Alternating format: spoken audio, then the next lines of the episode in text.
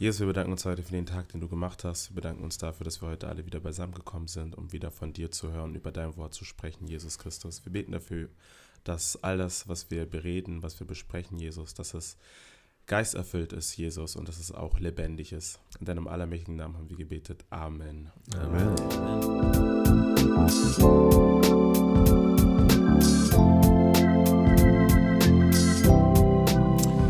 Amen, Freunde.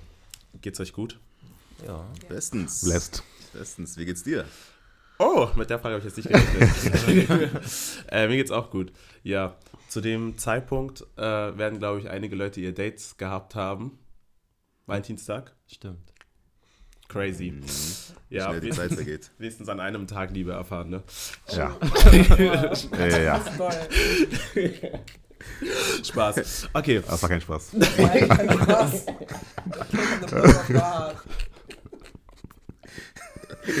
Und 30 Euro für eine Rose zahlen. crazy mit Quittung. Jedenfalls, jedenfalls ähm, haben wir als Gemeinde ein neues Monatsthema und dieses neue Monatsthema heißt The Savior and the Bride, beziehungsweise der Retter und die Braut. Sehr, sehr, sehr, sehr, sehr spannend. Und ich möchte uns mal alle direkt ins kalte Wasser schmeißen. Was ist ein guter Liebesfilm oder ein Liebesroman, den ihr mal gelesen oder gesehen habt? Ach, krank. Und begründet bitte, warum ihr ihn toll fandet. Eigentlich sind ja so Klassiker wie Romeo und Julia, Titanic. ist echt nicht mein Genre, ne? Ja, Mann. Boah, schwierig. Das Einzige, woran ich mich gerade so erinnert, ist West, West Side Story. Worum geht's dort? So, da geht es um zwei rivali rivalisierende Gangs. Und der eine aus der, ein- eine aus der einen Gang verliebt sich in die andere aus der anderen Gang. So, fast wie Romeo und Julia. Eigentlich. So Wie ist das Ende? Das Ende ist. Achtung, Spoilergefahr. Boah, ich, weiß, ich weiß nicht mehr, das ist so lange her. Okay, da war das so lange. Aber ich das glaube, das ist gut. nicht gut ausgegangen. Nee, ich habe es hab's auch gesehen, aber es war kein gutes Ende. Irgendwie. Mhm. Wir hatten es mit Theaterunterricht sogar damals. ja, kann nicht gut sein. Crazy. Sollten wir auch begründen, warum das unser... Ja, gerne. Also den ihr gut findet. Muss nicht unbedingt euer Lieblings, euer Bestes sein, aber eins, das ihr gut findet. Oder eins, für mich aus könnt ihr auch übereinsprechen, dass ihr, dass ihr fragwürdig findet. Ich würde Fra- sagen, ähm, das wandelnde Schloss ist mein Lieblings. Kennst du? Oh, ich Der, der wurde mir schon so oft empfohlen. musste gucken. Ist, ja ein Ghibli-Film, ne? Ähm, kennt wahrscheinlich, also kennt, ist wahrscheinlich nicht jedermanns Sache, aber ähm, ich würde sagen, warum mag ich den Film? Hm, kann ich gar nicht so begründen, aber ich würde sagen, dass das zeigt, dass Liebe auch Hürden überwinden kann. Und ja, es, ist, Worum geht's? es geht um eine, ein Mädchen, was quasi ja so in den Tag hineinlebt und kein Ziel hat Ja. und sich dann in jemanden verliebt und dementsprechend, ja, ich sag mal, wortwörtlich aufblüht. Ähm, davor wird sie aber mit einem Fluch ähm, belegt, der sie eltern lässt. Und immer dann, wenn sie ihre Liebe quasi ähm, proclaimt zu ihm, dann wird sie automatisch jünger. Und Okay. irgendwann ist das die Liebe so groß, würde ich behaupten, dass dann der Fluch bricht und sie quasi wieder zu ihrer Ursprungsform zurückkehrt, also wieder jung wird. Und äh, das einzige Zeichen, dass sie halt durch diese Phase gegangen ist, sind halt ihre die grauen Haare, die dann bleiben. Aber die werden dann nicht mehr grau, sondern sind dann eher so silbergrau. Oh, okay. Ja. Spannender Film. Ja, ist ehrlich cool, kann ich empfehlen. Ist aber ein Anime. so. Ich fand ähm, The Notebook habe ich mal gesehen. Ich weiß nicht, ob jemand den Film kennt. Ist das nicht mit Leonardo DiCaprio? Nee, das Nee, ist ist dann, das mit Ryan Gosling. Oder doch, ja, doch, Ryan Gosling, Ich ja. glaube, mit Ryan Gosling ja, ist er, ja. okay. Ähm, und da fand, also eigentlich ist es gar nicht so mein Genre, aber ich habe den irgendwann ähm, meiner Freundin geguckt, weil sie unbedingt gucken wollte. Und ich fand den trotzdem sehr berührend, vor allem das Ende, ähm, als, als ähm, ich weiß nicht, jetzt wieder Spoilergefahr eigentlich. Also die noch gucken wollen, haltet euch die Ohren zu. Aber am Ende es hat das Ehepaar halt, die sind alt und grau und die Frau hat halt Demenz und erinnert sich halt gar nicht mehr an die ganze Geschichte von dem Ehepaar. Hm. Und der Mann geht halt immer wieder ins Altenheim und besucht sie jeden Tag und liest ihr halt die ganze Geschichte vor, wie die sich kennengelernt haben und so. Und so baut sich auch der Film auf. So parallel sieht man, wie der ähm, alte Mann ihr das erzählt und man sieht aber dann auch verfilmt halt die Geschichte und dann ähm, ist es voll dramatisch. Am Ende erinnert sie sich dann kurz, aber dann vergisst sie es wieder und das war irgendwie so, so berührend, wie der Mann halt täglich ins Altenheim gegangen ist Mhm. oder ins Pflegeheim, um ihr das zu erzählen und sie nicht aufgegeben hat. Also die Liebe hat bis zum Ende dann, ähm, sie hat einfach nicht aufgegeben und das fand ich so berührend. Amen. Stark. Ja, das ist gar nicht mein Genre. ähm, es gibt bestimmt welche, aber ich kann mich jetzt nicht daran erinnern, so spontan. Okay, dir fällt nichts ein. Mhm. Fragwürdig finde ich tatsächlich die Titanic. So, also ich finde, oh, oh, warte, warte. Ich muss, ich muss meine Antwort von vorhin revidieren. Okay. So, Danach per- sagst du, warum du die Titanic fragwürdig findest. Okay, will auch okay wissen. also ich würde sagen, ich würde jetzt nicht sagen mein Lieblings, aber eins, was ich gefühlt habe, war Pearl Harbor. Mhm. Ist Genau, das ein Liebesfilm? ja. Also so ein bisschen geht's? verbunden, Krieg und Liebe. Okay. So, weil da geht es darum, das geht, das geht darum, als die Amerikaner ähm, angegriffen worden sind von den Asiaten. Hm. So, und die haben Pearl Harbor, das ist ja dieser Hafen, wo die ganzen Kriegsschiffe ver, äh, gelagert worden sind, der wurde angegriffen. Und da war es so, es gab einen Piloten, der hat eine Ärztin kennengelernt, hat sich verliebt und so, ist dann auf äh, Tour gegangen, Flugzeug abgestürzt, äh, alle dachten, der wäre tot. Sein bester Freund hat dann was angefangen mit der Frau. Hey. Und dann ist er irgendwann wiedergekommen und alle so richtig überrascht. Oh, wir dachten, du wärst tot und so. Hat er alles herausgefunden und, und so weiter und so weiter. Am Ende, Pearl Harbor wurde zerstört. Äh, er ist wirklich gestorben. Oh. Der, die Frau hat sogar ein Kind bekommen. Ich sage aber nicht von wem. Also, also wenn ihr euch äh, Soundtrack Pearl Harbor anhört, dann äh, wird die Musik euch auf jeden Fall bekannt kommen, weil äh, die Filmmusik dazu ist auf jeden Fall sehr, sehr bekannt. Und der Grund, warum ich Titanic nicht fühle, ist, weil ich das Ende nicht verstehe. So dieses insbesondere die Situation, wo die im Wasser äh, auf dem Wasser sind und die Frau oben auf dem Balken drauf und, der- und Leonardo DiCaprio so im Wasser mit, ja, ja, ich liebe dich und so. Und ich denke mir so, ja, der teilt euch das wenigstens. Das wäre doch untergegangen. Ja, das so ist richtig. untergegangen. so, Das wäre das Krasse. Ne, aber ich weiß nicht, ich weiß nicht, ne? Im Film, da übertreiben die natürlich, ne? Aber im Film, ich bin der Meinung, sie hatte Full Platz. Es, war, es war schön, dass er sich für sie opfert, aber sie hätte nicht so egoistisch sein sollen. Ne? Das ist fies. Gleich bin ich schon fertig mit dieser Folge, glaube ich. Ja, deswegen. Ich habe nochmal die Frage gestellt: Gibt es einen Film, wo mh, das Liebesmotiv nicht auftaucht? Gute du das? Frage, sehr gute Frage. Ähm, ob es allgemein einen Film gibt, ähm, wo Liebe nicht sichtbar wird, wo Liebe nicht deutlich wird. Also reden wir von der romantischen Liebe oder von der platonischen Liebe? Das ist die Frage. Also ich glaube, in der heutigen Zeit, in jedem Film, in jeder Sendung gibt es irgendwas mit Liebe. Ja, safe. Ich meine, in jedem Film gibt es irgendein Pärchen, was miteinander schläft. So, da fängt es ja schon an. Aber ob das, ob das Liebe ist, Ja, am. Ende des Tages ist halt die Frage. Ne? Aber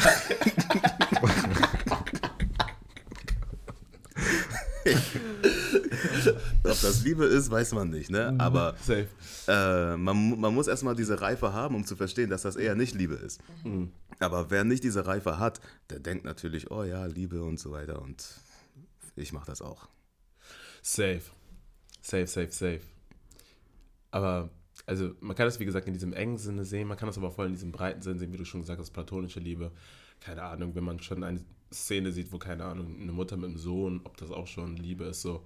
Aber ich würde sagen, so, dass es wirklich, mh, auch im weitesten Sinne, eine, in Anführungsstrichen, ähm, also sehr doll in Anführungsstrichen, zwei Emotionen, die ähm, in allen Filmen, oder sagen wir ein Motiv, ich will nicht, dass Leute äh, mich kreuzigen, ein, ein, ein Motiv, das, das, das auf jeden Fall öfter oder in fast jedem Film vorkommt. Wenn ich mir so, keine Ahnung, so sogar so Kindheitsserien mir anschaue, keine Ahnung, Spongebob oder so, ähm, oder keine Ahnung, was noch so gab, Drake und George, was auch immer.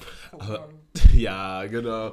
Also da, da, da, da, da geht es auch immer, oder was, da kommt auch irgendwann mal Liebe vor, natürlich irgendwann diese zwischenmenschliche Liebe mit Freundinnen haben und so weiter und so fort, aber trotzdem dieses, keine Ahnung, Behausen, Familie oder halt auch die Abwesenheit. Dann wird die Abwesenheit von Liebe thematisiert, aber irgendwie wird das thematisiert. Okay.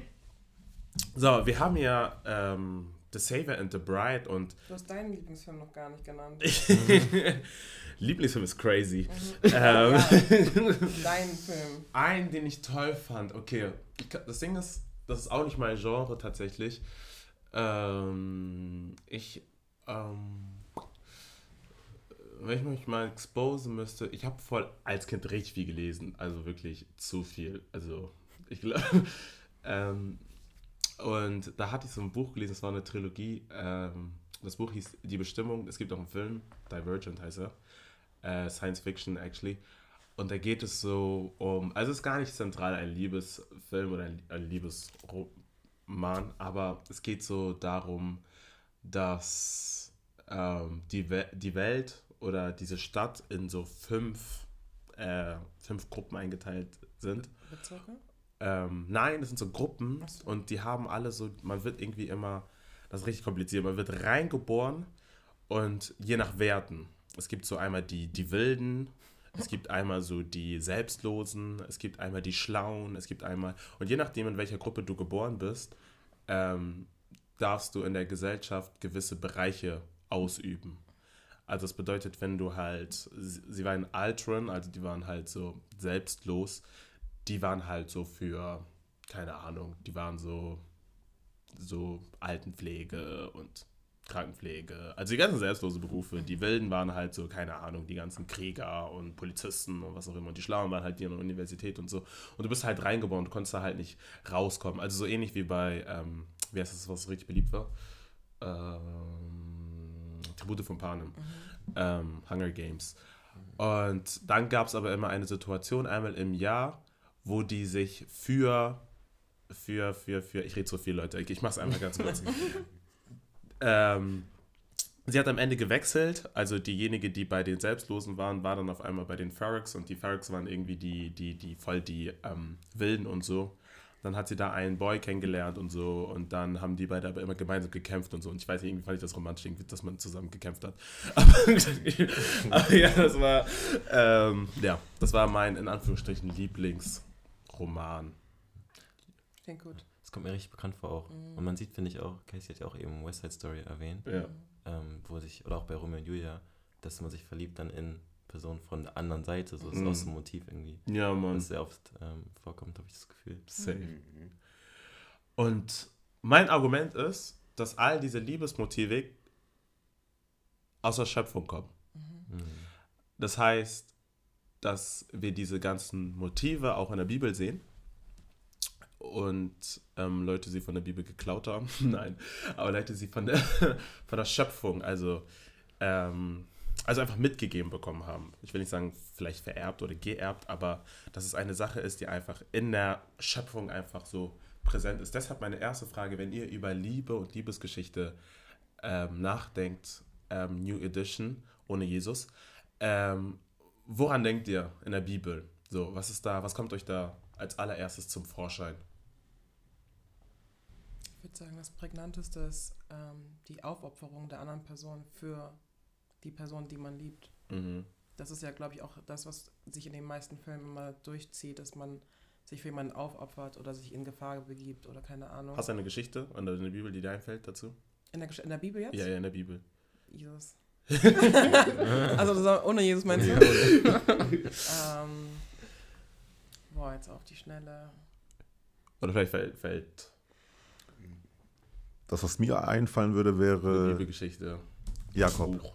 Jakob, okay. Ist doch Jakob, ne? Der Mhm. mit Lea und Mhm. Rahel. Crazy. Und er hat ja praktisch, ich glaube, sieben Jahre Mhm. Extra gearbeitet, um dann halt nochmal sieben Jahre zu arbeiten, um Mhm. dann seine eigentliche Frau zu bekommen. Deswegen würde ich sagen, dass er hat schon sehr viel geopfert. Versuch das heute mal. Ey. Das Ding ist, ich kam auch auf, auf, auf Jakob und ich dachte mir, ob das, ich habe mir die Frage gestellt, ist das okay? Eigentlich wurde er reingelegt. Ja. Ja, und eigentlich ist diese Beziehung auch ein bisschen fragwürdig, aber egal. Weißt du, was ich meine? Aber es ist trotzdem komisch, dass man direkt darauf kommt. Ich hätte jetzt eher an Joseph gedacht, um ehrlich zu sein, weil das Aufopfernde in dem Fall hat er sich verkaufen lassen, hat er seine Brüder trotzdem akzeptiert oder zurückgenommen oder ihn vergeben. So. Mm, Also, wenn wir durch die Bibel gehen, geht es die ganze Zeit nur um Liebe, ist mir aufgefallen. es werden wir auf jeden Fall nochmal stärker thematisieren, aber angefangen über die große Hochzeit im Garten Eden. Und dann geht es weiter und dann passieren aber diese ganzen komischen Sachen zum Teil. Was ist komischen Sachen? Aber auch diese unerfüllte Liebe. Zum Beispiel mit Abraham und Sarah und dann ist die Hagar da und dann Hagar wird da rausgeschmissen und sowas. Ähm, und dann Lea und so. Also auch diese unerwiderte Liebe als Motiv. Aber dann ähm, Isaak und Rebecca, wo die sich da am Brunnen treffen und dann irgendwie für immer und ewig miteinander leben und so. Dann geht es aber weiter und dann hat man aber dann diese ganzen mm, Könige, David und so, die alle, ein, David und Sal Salomon vor allem, die eigentlich gute Könige sind. Und dann passiert immer irgendetwas mit einer Frau und dann äh, ist das alles auch schon wieder vorbei, basically. Samson und Delilah. Samson und Delilah, ja, es sind so, so viele Beziehungen, aber dann haben wir aber auf der anderen Seite auch noch die ganzen, die als Prostituierte considered werden. Also, keine Ahnung, die eine, ich weiß gar nicht, wie die heißt, die von Judah. Ähm, ich weiß wirklich nicht, wie sie heißt, können wir gleich lesen. Mhm. Und ähm, wie hieß die nochmal in Josua Rahel? Kann sein. Ja, ich glaube schon. Ähm, also diese ganzen Leute und dann geht es noch weiter in diesen ganzen Prophetenbüchern, wo Gott die ganze Zeit zum Volk Israel sagt, dass die eine Hure sind, actually. und äh, das macht er Buch für Buch geht es um. Adultery. es wird auch immer ähm, intensiver mit, ja, du, du, du, du, brei du, warte, du spreist deine Beine auf und keine Ahnung und du nimmst nicht mal Geld dafür und so. Also es wird. For free? ja, for free. Ich glaube, Gott sagt sogar einfach, du gibst sogar Geld. Das ist crazy. Oh nein. Und dann Hosea mit heirate jetzt eine Prostituierte und ähm, er sagt, ich will nicht und er sagt, mach das immer wieder und so und dann sagt Gott, genauso fühle ich mich einfach. Ich fühle mich einfach jedes Mal von euch betrogen, vom Volk Israel und so. Und die, also Leute, ich habe jetzt ganz viel geredet, aber wenn man sich das einmal so vor Augen führt, geht es einfach die ganze, also geht es wirklich die ganze Zeit um Liebe einfach. Und dieses Buch Hohelied, was ich so random fand, weil Gott da nur einmal vorkommt, ich denke mir so, was, worum geht's da? Da geht ja auch so um deine geschwollenen Brüste und keine Ahnung, was da alles drin geschrieben steht. Aber man sieht einfach, wie sehr das Gott einfach mh, wichtig ist oder was für ein wichtiges Thema das ist, das auch durch die ganze Bibel geht. Will jemand dazu schon was sagen? Gott ist ja Liebe, deswegen Amen. Geht es auch indirekt um ihn, wenn es um Liebe geht. Amen. Ja, was mir eben auch noch eingefallen ist, ähm, als wir nochmal an Geschichten denken sollten, Mhm. auch muss ich auch an Adam und Eva kurz denken. Mhm. Und ich glaube, Adam und Eva, also aus der Geschichte können wir auch vieles lernen, auch generell für die menschliche Liebe. Allein schon dieses, ja, das ist nicht gut für den Mann allein zu sein. Ja. Also Gott hat literally halt den Mann angeguckt und meint, es ist nicht gut allein zu sein. Und dann ähm, Eva aus der Rippe geschaffen. So und die waren halt ein Körper. Mhm. Und Eva war ja dann Gebein von meinem Gebein, meinte Adam. Mhm. Oder ja, und diese, diese Union halt zu haben und das halt bei Adam und Eva schon am Anfang in Gottes Plan zu sehen, Mhm. dass Mann und Frau halt eins sind und auch einander brauchen. Mhm. Ja, sehr inspirierend. Was können wir noch aus dieser ersten großen Liebe lernen? Jetzt zwischen Adam und Eva, Mhm. dass die Frau der Helfer ist und der Mann quasi der Kopf, weil Gott hat ja Adam oder sorry, Eva erschaffen mit dem Hintergrund, dass sie ihm, also seine Schütze sein soll. Mhm. Deswegen. Ja, und ich glaube auch irgendwo das als Metapher praktisch irgendwo für das, was wir im, also im, im Kontext mit Gott sind. Mhm. Gott als Vater, als Mann praktisch, als Ehemann oder ja, als einfach Mann irgendwo und wir dann als Helferin, Mhm. also die dann einfach die Frau praktisch irgendwie widerspiegeln. That's right. Wir spielen die Frau wieder. Ja. Und was ich auch noch sehr interessant finde im Garten Eden und allgemein auch äh, weiterhin in diesen ganzen Love Stories ist, wie, wie, wie sehr es angegriffen wird von anderen. Ne, Im Garten Eden jetzt von der Schlange, die da versucht, äh, komische Sachen zu machen und mit seinen Worten da für Verwirrung zu stiften. Ja, sehr lieb. Ne, Samson und Delilah, er hat sie aufrichtig geliebt, sie hat ihn betrogen, verraten, am Ende des Tages seine Kraft genommen, sag ich mal so. ne, oder ja, so, so, solche, solche Sachen. Es geht halt um Liebe, aber wir wissen, wir sehen auch immer, dass da immer ein Widersacher ist, der versucht, das irgendwie zugrunde zu treiben.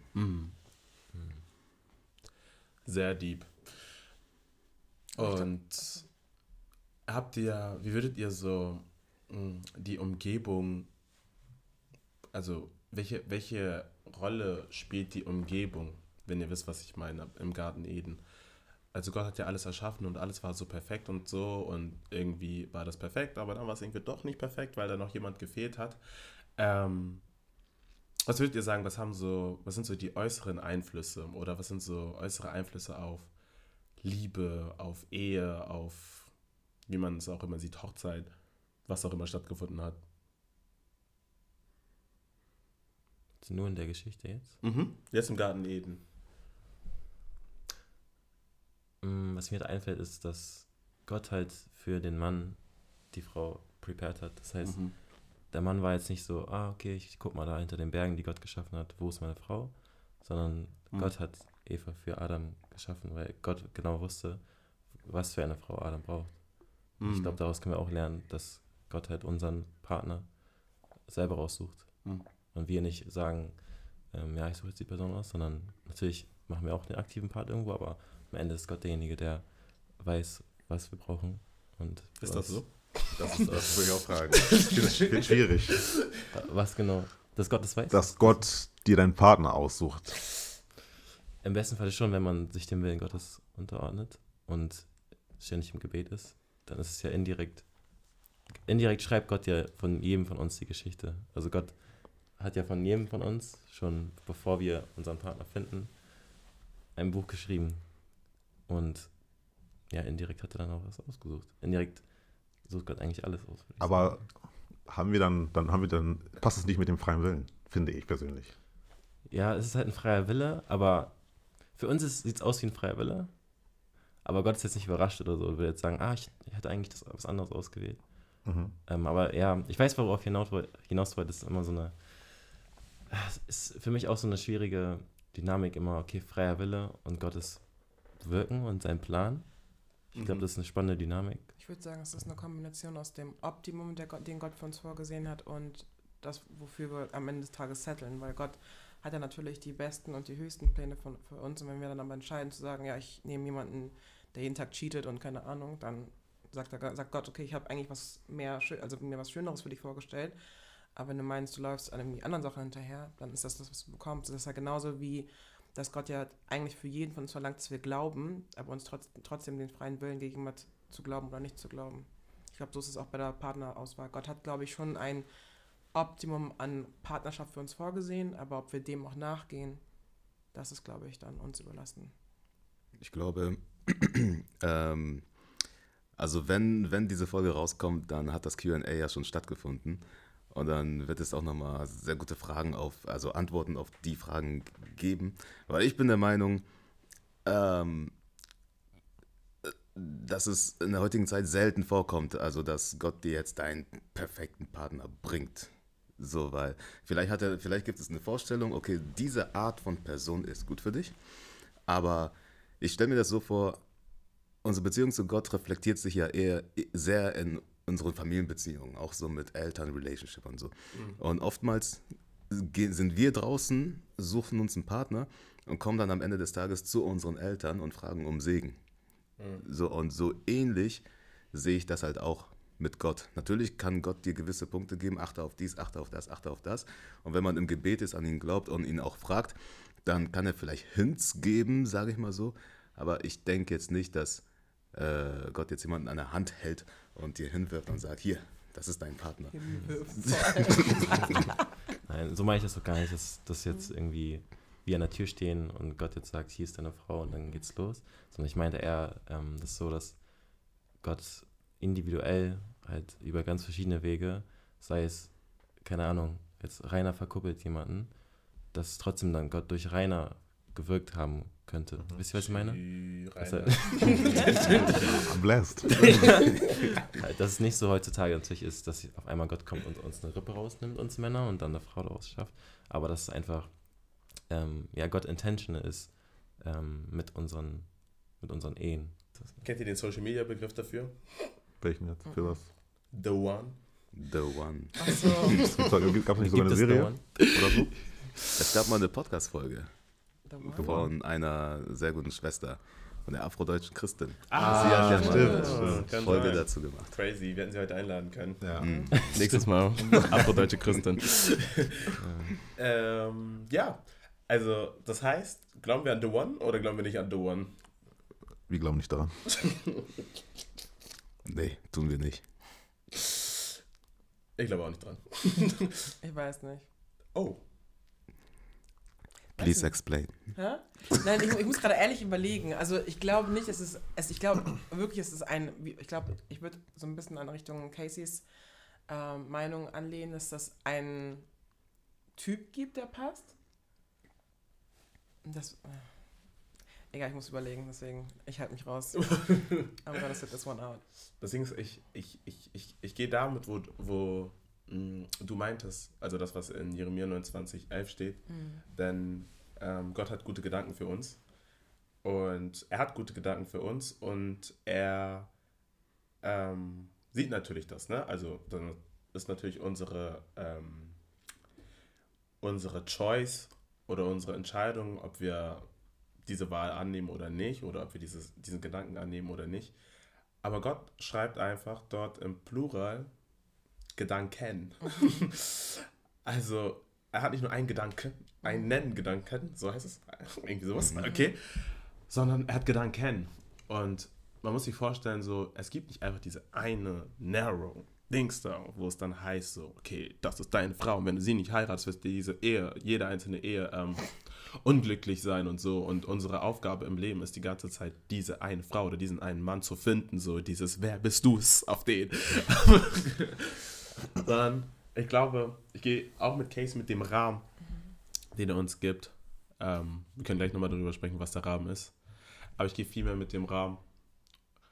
Und mein zweites Argument ist, dass wir das in der Bibel, abgesehen von Adam und Eva, gar nicht mehr sehen.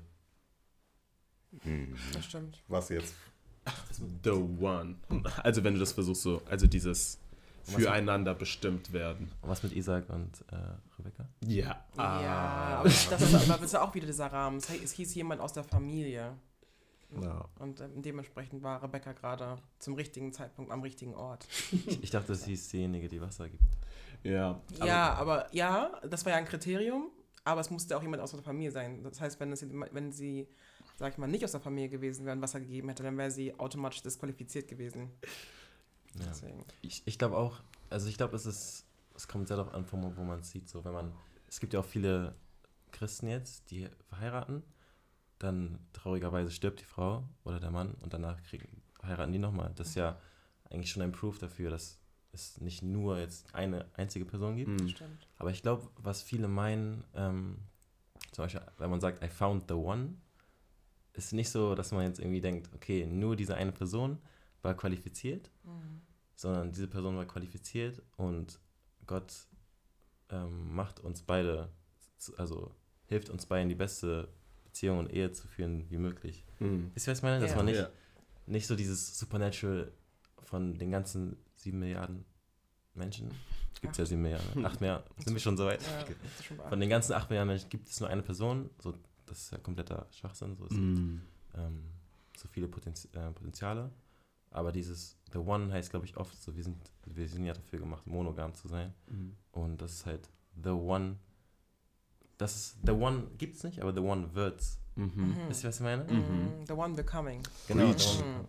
I like that. I like that one. Und deshalb, deshalb würde ich, glaube ich, sogar die Frage, die sie dir gestellt hat, mit eigentlich, dass es fast durchgehend das gibt Hm. mit The One, weil praktisch die Person oder der Mann dann oftmals die Frau ja auch aussucht. Hm. Ne? Wenn wir uns einen König David anschauen, Mhm. mit Bezeba, glaube ich, Hm. hat er ja auch gesehen und dachte, die will ich, die will ich gern haben. Auch wenn Ja, sie gerade schon jemanden hat, Kann, aber. man, kann man machen. Oder Jesus halt auch dann mit der Kirche praktisch. Mhm. Safe. Ganz klar.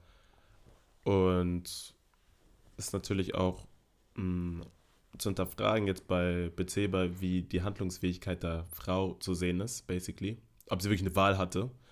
Wenn der, der König des ganzen Reiches sagt, ich will was von dir.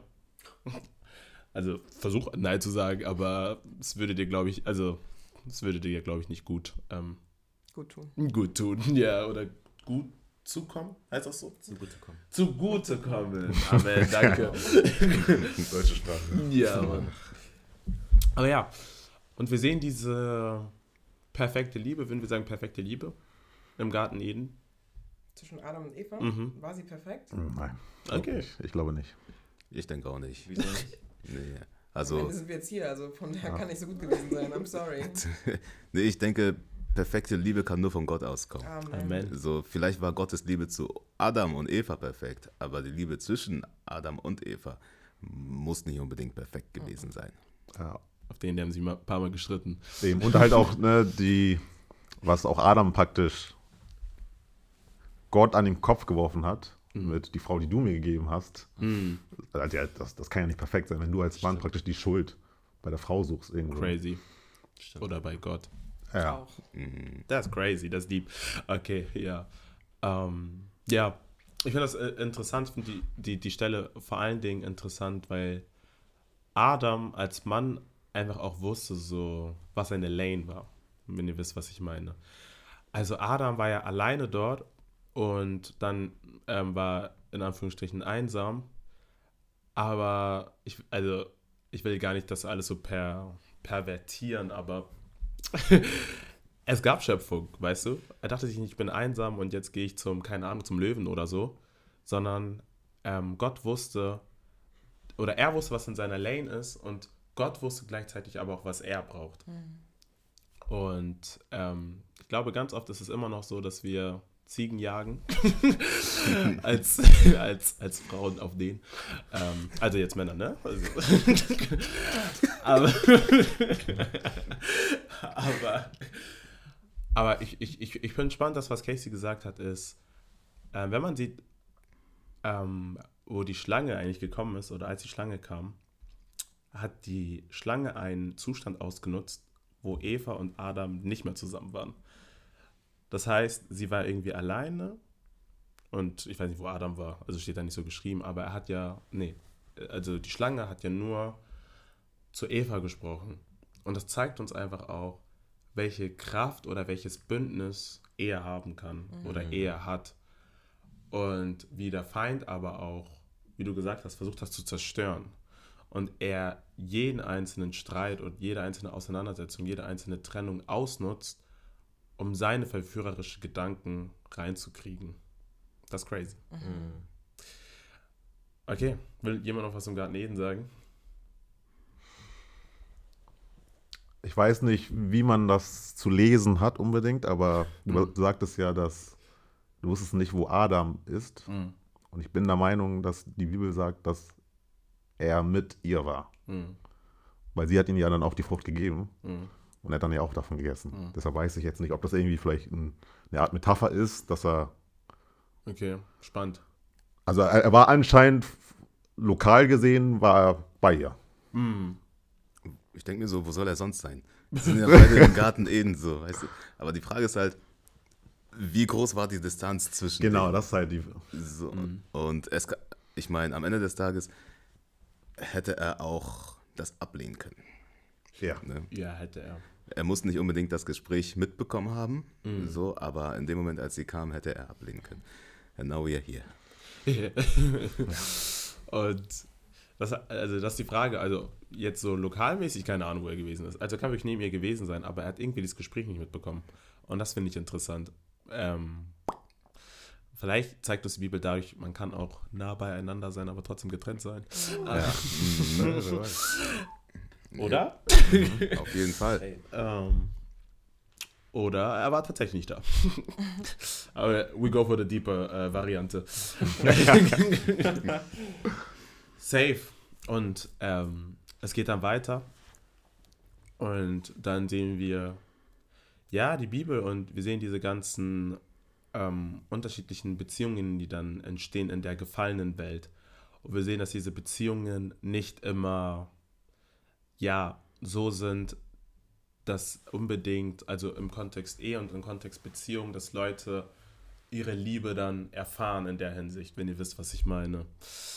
Und ich weiß, manchmal würden dann Leute sagen so, ja, Jakob hatte doch auch zwei Frauen, kann ich auch, äh, mindestens zwei Frauen, äh, kann ich doch auch äh, zwei Frauen haben oder vier Frauen oder so weiter und so fort. Aber wir sehen eigentlich, dass Gottes ursprünglicher Plan war, aber eigentlich diese 1 zu 1 Situation und nicht das, was danach gekommen ist. diese ganzen Situationen, wo so viele Leute ähm, Dings da hatten. Äh, mehrere Frauen. Polygamie, nennt man das so? Ja. Mhm. Okay. Aber wie deutet ihr diese ganzen Beziehungen? Ich habe mir immer die Frage gestellt, Gott, es gibt einfach so viele Nebenfrauen. Also was heißt Nebenfrauen? Das sind nicht unbedingt Sidechicks. Neben Sidechicks, ja. Also ich weiß nicht, Hagar und Sarah, und es ist auch immer so klar, wisst ihr, was ich meine? Es ist noch nicht mal so, dass, dass, dass der Mann auf den beide gleich liebt oder so, als wenn sowas geben würde, zeigt uns die Bibel auch so, sondern eine ist ganz klar favorisiert, immer. So, es ist Sarah, es ist ähm, Rahel, es ist bei ähm, Hannah und Penina, Penina, ja, ähm, und wie hieß er nochmal? Pinas. der Priester da. Auf jeden Mhm. Fall. Der Dad Phineas. von. Pinas? Phineas. Phineas, okay. Auf Deutsch hast du, glaube ich, Pinas. Achso, ja. Ja. Ich- Oder Panier? Pan- I don't know. Keine Ahnung. Lest alle like ähm, 1. Samuel Kapitel 1, da kommt sein Name auf jeden Fall vor. Also es gibt oft auch diese Geschichten von vor allen Dingen ähm, Frauen, also seltener Männer gibt es auch, aber seltener, aber vor allen Dingen Frauen, die ja diese Liebe nicht erwidert bekommen haben. Wie, wie erklären wir uns das? Warum ist das für uns niedergeschrieben? Warum, was können wir aus diesen Geschichten lernen und wie können wir diese Frauen in Anführungsstrichen kontextualisieren? Meinst du jetzt in Bezug auf die Polygamie? In Bezug auf Liebe, Dass eine Partei quasi immer unerwidert. ja, Okay. Mhm. Und das durch das ganze Leben. Man muss sich das, glaube ich, so vorstellen. Ich bin keine Frau, ne? Mhm. Aber ähm, diese Vorstellung von, also ich glaube nicht, dass Liebe romantisierende Sache ist, die neu entstanden ist. Ist eine Sache, die es, glaube ich, schon immer gab und auch eine Sache, glaube ich, wo jede Frau sich auch in der Bibel dachte, so irgendwann werde ich meinen Prinzen finden und wir werden bis ans Ende der Welt leben und wir werden Kinder haben und so weiter und so fort. Und dann am Ende kommt es aber bis zum Tod nicht dazu. Also bis zum Tod, das klingt gerade voll gemein, ist das aber nicht der Fall. Das heißt, sie haben nicht diese, diese Wunschvorstellung von Ehe und sie sterben damit.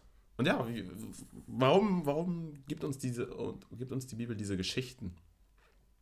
Ich glaube, um uns klar zu machen, dass wir aus eigener Kraft gar nicht so lieben können, wie der Standard es uns vorgibt. Mhm. Und dann noch, noch mal zusätzlich, eine, eine Person zu leben, ist schon so schwierig, dieses Commitment zu haben. Ich Mhm. liebe die Person durch das Böse und das Gute oder Schlechte und das Mhm. Gute.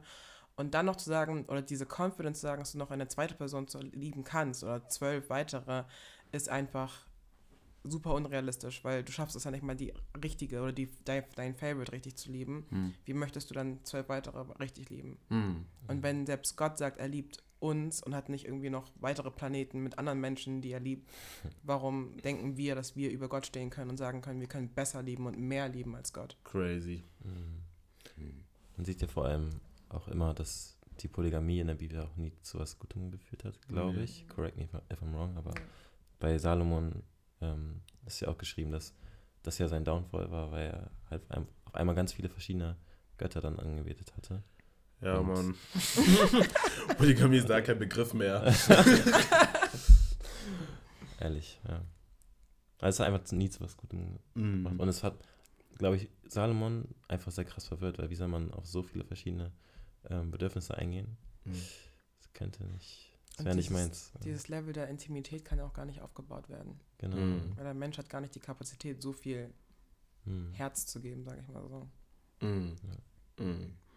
Um auf die äh, vorherige Frage zurückzukehren, warum das so ist, dass in der Geschichte so viele Frauen diese Liebe nicht erwidert bekommen. Mhm. Ich würde echt sagen, dass es, ähm, ja, wie heißt das Wort dafür? Dass, dass der Mann dafür zuständig ist, die Liebe zu geben. Mhm. So, aber, aber das halt ma- oftmals nicht tut, weil er vielleicht gar nicht weiß, wie. Oder weil er selber wahrscheinlich keine Liebe empfangen hat und nichts weitergeben kann, was er selber nicht hat. Ähm, Aber die, deswegen sagt die Bibel uns auch in anderen Stellen, gerichtet an die Männer, liebt eure Frauen, Ja, So wie So. euch selbst. so wie euch selbst. Und spricht so nicht. wie Christus die Kirche liebt. Ja. Genau. Ja. Und, ähm, und sprich auch nicht hart mit ihr. So, das sagt die Bibel uns da ganz klar. Und auf der anderen Seite sagt die, sagt die Bibel zu den Frauen, respektiert eure Männer. So, und ich glaube, in dem Bereich ist, ist es einfach ein, äh, ist das ungleichmäßig geworden. Ja. So, wahrscheinlich fällt es schwer, die Liebe zu geben, weil der Respekt nicht da ist. Oder durch andere Gründe oder sowas. Und da kann man nochmal tiefer darüber diskutieren. Aber ich glaube, wenn eine Frau die Liebe nicht bekommt, die sie äh, Brauch. braucht, dann denke ich, es ist es echt Aufgabe des Mannes, ihr diese Liebe zu geben. Also jetzt im romantischen Kontext. mhm, Und das ist halt dann ein aktiver Part, was der Mann dann auch machen muss oder für sich lernen muss zu tun. Ich glaube ich glaub auch, dass es, ähm, also dass eh die ganzen Geschichten praktisch Lektionen sind für uns. Mhm. Also wenn der Mann praktisch versagt, dann gibt es trotzdem immer noch den Herrn, der dann diese Menschen liebt. Amen. Ja, und ich glaube, das ist das, was er auch immer aufzeigen möchte, weil dann wird man halt immer diesen Unterschied nochmal zwischen Mensch und zwischen Gott. Und ja, sonst stimme ich euch eigentlich auch allen zu, so, ne, was ihr gesagt habt. Ja, Mann. Und ich gehe auch mit dir. Also, das, also vor allem in der Geschichte von Lea sieht man ja, dass sie irgendwann aufgehört hat, Kinder zu bekommen, wo sie gecheckt hat, so, so meine Liebe kommt nicht von meinem Ehemann, aber ich preise Gott trotzdem so. Amen. Und ich glaube, dass diese Geschichten uns vor allem zeigen, worauf wir eigentlich unseren Fokus setzen sollten. Und zwar eine Beziehung mit Gott zu führen. Und natürlich ist es schön auf den, wenn du eine romantische Beziehung hast und so weiter und so fort.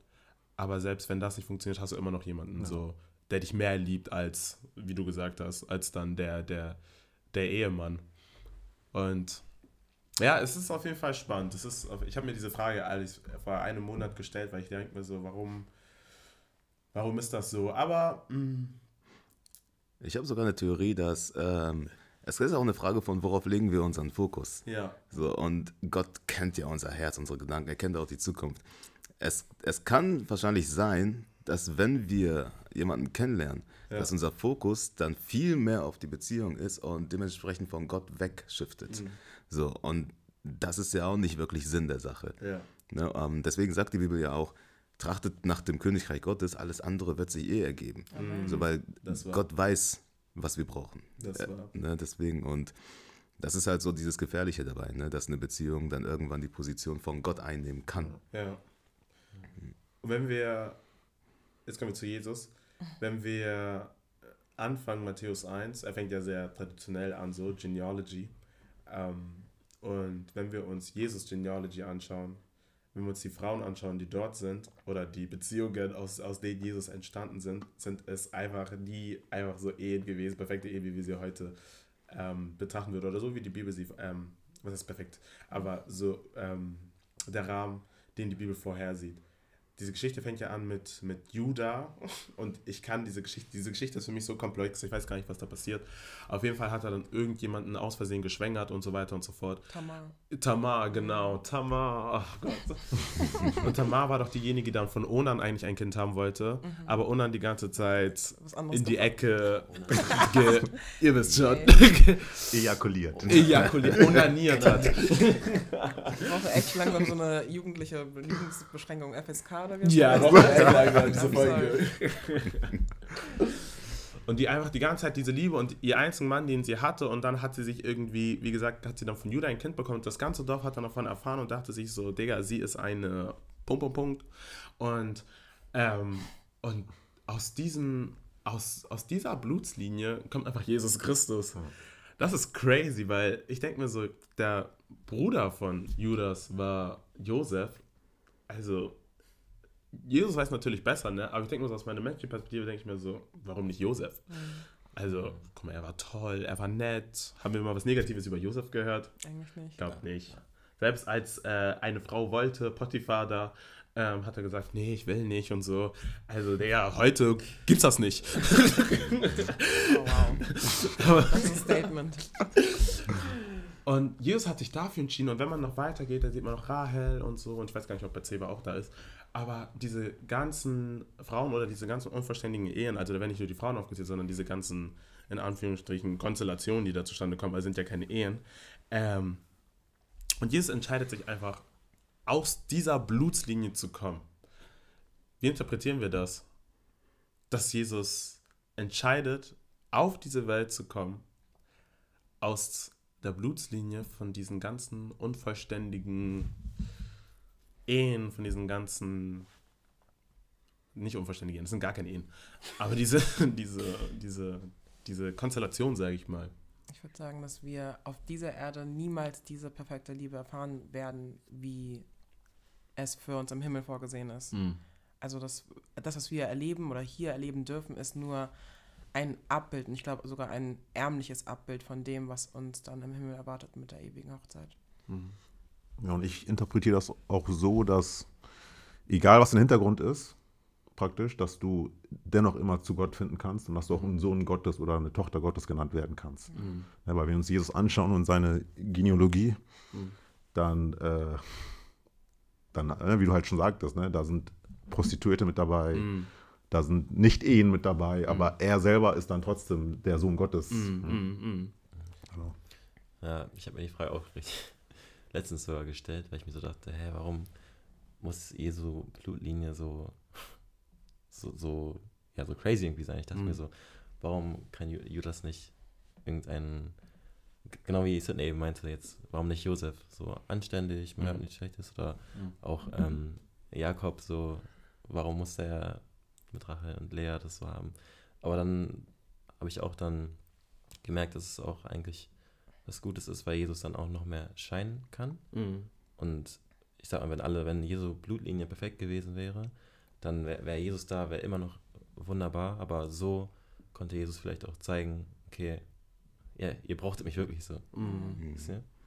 Und das Ding ist, so wie, so wie ich Gott kenne, Jesus kenne, hätte ich mir auch, auch nicht anders vorstellen können. so, weil, ich meine, er wurde in einer Krippe geboren.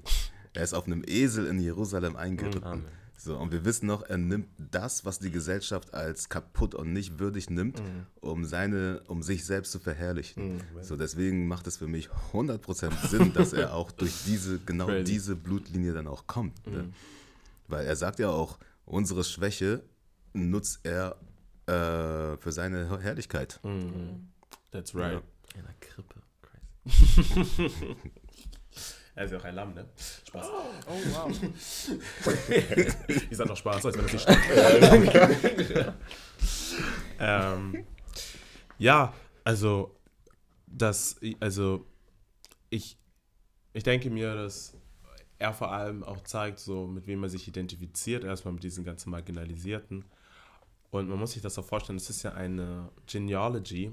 Und ich will das gar nicht hier so psychologisieren, aber man kann sich ja die Frage stellen, so, vielleicht sind diese ganzen nicht gute, ich sag mal, Konstellationen, also auch einfach so entstanden, weil Leute es einfach nicht besser kannten. Also man muss sich vorstellen, das Kind von ähm, Tamar und Judah ist dann entweder vaterlos aufgewachsen oder in einer Konstellation aufgewachsen, die halt, versteht ihr, was ich meine? Und das ist dann aber dann über Generationen passiert. Versteht ihr, was ich meine? Also, spät, ich habe mir die Frage gestellt, ob jemand von denen überhaupt vorgelebt bekommen hat, was es bedeutet, eine gute Ehe zu haben in dieser Genealogy. Ähm, und dass man das auch vielleicht, das ist keine Entschuldigung, aber dass man das deshalb vielleicht auch manchmal gar nicht besser machen konnte. Und das zeigt zum Beispiel bei ähm, Adam und Eva, als sie ihr erstes Kind bekommen, also ihre ersten Kinder bekommen, dass es ja komplett in einem Chaos oder in einem Tod endet, basically.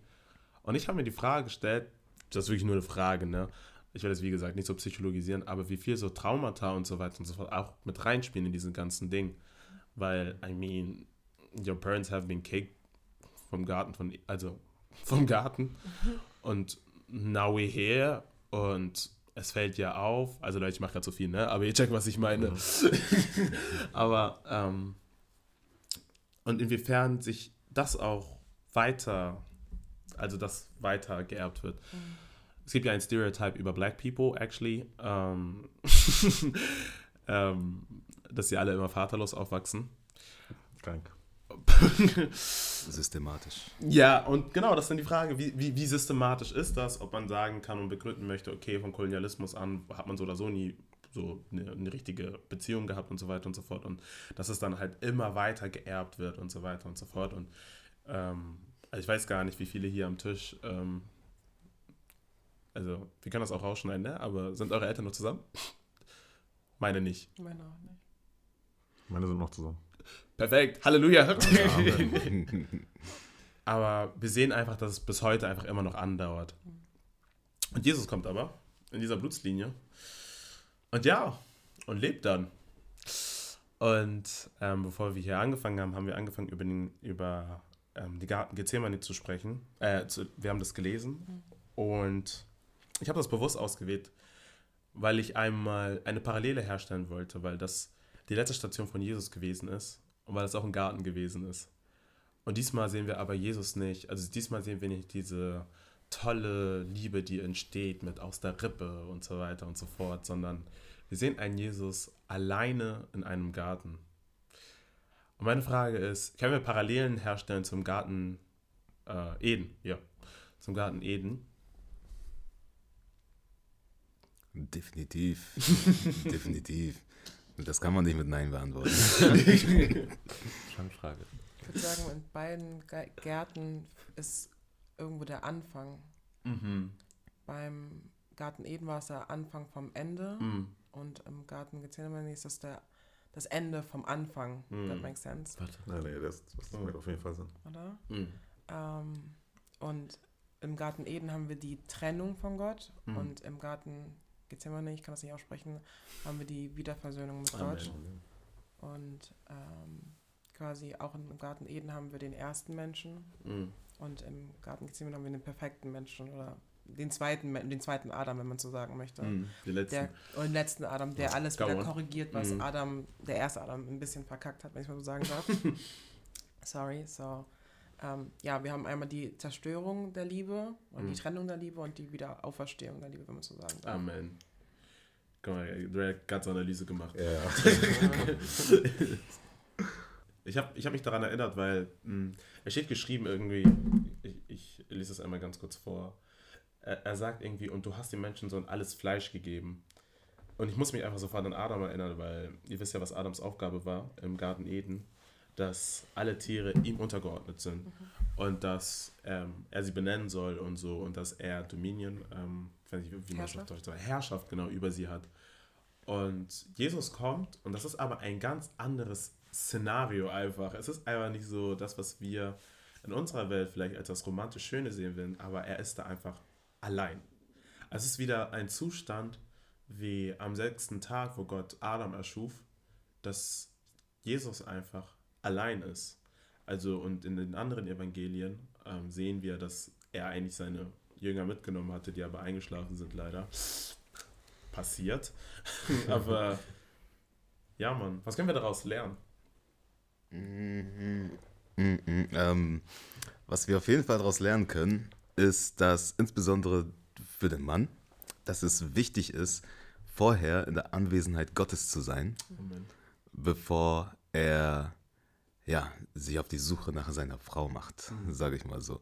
Weil nur in der Anwesenheit Gottes kann er halt sich auch im Klaren sein, mit wonach suche ich überhaupt. Was sind die qualitativen Eigenschaften, die ich brauche? Was ist meine Vision für die Beziehung oder für die Ehe später? Was möchte ich überhaupt? Ist es einfach nur Lust oder habe ich da eine lang, langfristige Vision, was ich verfolge? So, und das wiederum hilft auch im Nachhinein, dass dann, äh, wenn er dann seine Frau findet, dass die Frau dann auch nicht verwirrt ist mit, ja, äh, okay, was ist überhaupt sein Plan? So, das heißt, er hat eine klare Vision, er weiß, wohin es geht und seine Frau hilft ihm, gemeinsam dahin zu kommen. Deswegen ist es auch wichtig, dass der, dass der Mann dann halt in der Anwesenheit Gottes ist. Und das sehen wir halt immer und immer wieder. Wie du auch schon gesagt hast, Adam war alleine in der Anwesenheit Gottes, bevor Eva dazu kam. Jesus war alleine im Garten mit Gott, bevor, ähm, bevor wir Menschen jetzt im Rahmen von göttlicher Hochzeit dazu kommen. So, deswegen, man sieht, man sieht auf jeden Fall die Parallelen. Ich glaube, anknüpfend dazu, Casey, du meinst ja auch am Anfang einmal, dass man nur jemand so lieben kann oder seine Frau so lieben kann, wie man, was man auch selber bekommen hat. Und das spielt da, glaube ich, eine sehr wichtige Rolle, dass man halt erstmal mit Gott halt die, ähm, ja, verheiratet sein muss und die Liebe Gottes kennenlernen muss, Hm. um seine Frau richtig lieben zu können. So wie auch im, ähm, später in den Briefen ähm, geschrieben steht, dass die Männer ihre Frau lieben sollen, wie Jesus die Gemeinde. Mhm. Und ja, ich glaube, dass es einfach so ein, so ein Spiegel ist, den wir dadurch, dass wir alleine mit Gott Zeit verbringen, ähm, ja schon mal lernen können, okay, wie kann ich meine Ehefrau später lieben. Mhm. Woran ich denken musste, ist, äh, ich glaube, Adam war das ja, der sagte, man, dass man sein Vaters Haus verlassen muss Mhm. und dann praktisch eins wird mit seiner Frau. Mhm. Und ich bin der Meinung, das hat Adam ja eigentlich nie wirklich gemacht. Mhm. Er war eigentlich immer im Hause seines Vaters. Mhm. Und wurde dann, er ist dann erst raus gewesen, als er rausgeschmissen worden ist. Mhm. Und Jesus ist praktisch rausgegangen, weil er seine Braut gesucht hat. Mhm. Und ich glaube, das ist irgendwo ein großer Unterschied. Ja. Ich weiß nicht, wie ich das jetzt noch irgendwie zusammenkriege, aber ich glaube, das, ja, das ist ein großer Unterschied. Ja, auf jeden Fall. Und vor allem, wenn man sich diese, wir haben ja mit Liebesfilme angefangen, wenn man sich diese Liebesfilme anschaut, ähm, dass, keine Ahnung, der, der Mann voll den Weg macht und so und sich voll auf den Weg macht und keine Ahnung, durch Berge geht, durch Täler geht und durch Stürme und so weiter und so fort. Und man muss sich einfach bei Jesus das noch viel krasser vorstellen, dass er sein ganzes Reich aufgegeben hat, um nur seine Braut zu suchen, um nur seine Braut zu finden. Und das ist eine Sache, die so fundamental ist im Christentum. Und das, das ist der Grund, warum wir sagen, dass, dass wir eine Beziehung zu Gott haben. Dass die Beziehung daher kommt, dass er sagt, wir sind seine Braut. Und die Beziehung ist aber nicht zu Ende, weil, wie gesagt, man sieht dann in den Prophetenbüchern, wie Gott halt so oft enttäuscht ist von den Israeliten und dann sagt, ihr seid ähm, Huren. also es ist literally zitiert. Ähm, und weil die halt anfangen, andere Götter anzubeten. Und wir sehen einfach, dass Gott auch so viel Augenmerk auf, auf Ehebruch, nicht Ehebruch, Eheerhaltung, also er sagt, du sollst Ehe nicht brechen, äh, dass er so viel Wert legt auf, ähm, ihr seid heilig bleiben, so. Ihr sollt ähm, Sex nur innerhalb der Ehe haben, so. Also dieses ganze Ding, was Gott so wichtig ist. Und manchmal kann man sich die Frage stellen, hä, warum ist ihm das so wichtig, so? Also kann ihm doch egal sein, basically. Aber Gott sagt einfach, das, was ihr zwischenmenschlich macht, ist einfach nur ein Glimpse, also ein ganz, ganz, ganz, ganz, ganz kleiner, ähm, äh, was heißt Glimpse? Ähm, Funken? ja, ein ganz, ein ganz kleiner Funken von dem eigentlich, was ich erwarte, welche Beziehung ihr eigentlich zu mir habt oder zu mir pflegt. Und obwohl er sagt, okay, ihr benehmt euch wie Huren, obwohl er sagt, okay, ihr, ihr geht immer dahin, steht geschrieben, dass Gott dennoch die Welt so sehr geliebt hat. Das heißt, eine Welt, die überhaupt nichts von ihm wissen wollte. Eine Welt, die andere Götter angebetet hat. Eine Welt, die überhaupt, wie gesagt, ihn beleidigt, hat er diese Welt so sehr geliebt. Und da komme ich zurück zu dem, was äh, Johannes schreibt mit Gottes Liebe. Gott ist Liebe einfach. also dazu kann ich gar nicht mehr sagen. Er hat auf den Punkt gebracht. Ähm, aber dass er seine Schöpfung so sehr geliebt hat, dass er einfach selbst auf diese Welt gekommen ist und gesagt hat, diese Hochzeit muss jetzt bald stattfinden, ich kann nicht mehr warten. So. Ich, ich, ich, ich kämpfe für meine Braut. Und das ist so komisch, weil ich weiß gar nicht, weil das ist Gott. Versteht ihr, was ich meine? Aber das zeigt, glaube ich, auch, wie aufopfernd Liebe sein soll. Oder long, long suffering, glaube ich, ist das Mhm. auf, auf äh, Englisch. Und ich finde das Wort so schön, dass, dass man halt irgendwie suffert für eine lange Weile, aber trotzdem beständig bleibt und sagt, ich habe ein Commitment abgegeben. Und das ziehe ich jetzt durch. Weil er hätte jetzt auch sagen können, so nach dem dritten Ehebruch, den Israel begangen hat, okay, weißt du was, let's wrap it up, so brauche ich nicht mehr. Oder er hätte auch ganz von vorne anfangen können, aber er hat sich so zu der Liebe Israels committed, dass er gesagt hat, hey, ich, ich bin richtig sauer, ihr gebt mir immer fremd, ihr sucht euch immer andere Götter, aber ich gebe nicht auf. So, und ich suche den Weg. Und wenn ich selber runterkommen muss, literally, mein Kingdom aufgeben muss, literally, nur um euch an mich zu binden, an mich zu ziehen, dann mache ich das. Amen. Und im Garten Gethsemane sehen wir eigentlich genau diese Situation, wo diese Hochzeit stattfindet zwischen der Schöpfung und Gott, beziehungsweise die Vorbereitung. Also diese Vorstellung von, okay, hm, ich bin einsam. Es gibt ja in den anderen äh, Evangelien, wo geschrieben steht, wo er dann sagt, bitte lass ähm, den Kelch. Von Ähm, Ja, ähm, leider. Ich kann es immer noch auf Englisch, sorry Leute. Ich lerne Deutsch bald. An mir vorbeigehen oder vorbeiziehen oder so. Aber wenn es dein Wille ist, dann unterwerfe ich mich ihm. Und dann sehen wir das, was bei Titanic passiert. Dass er einfach für seine Braut stirbt.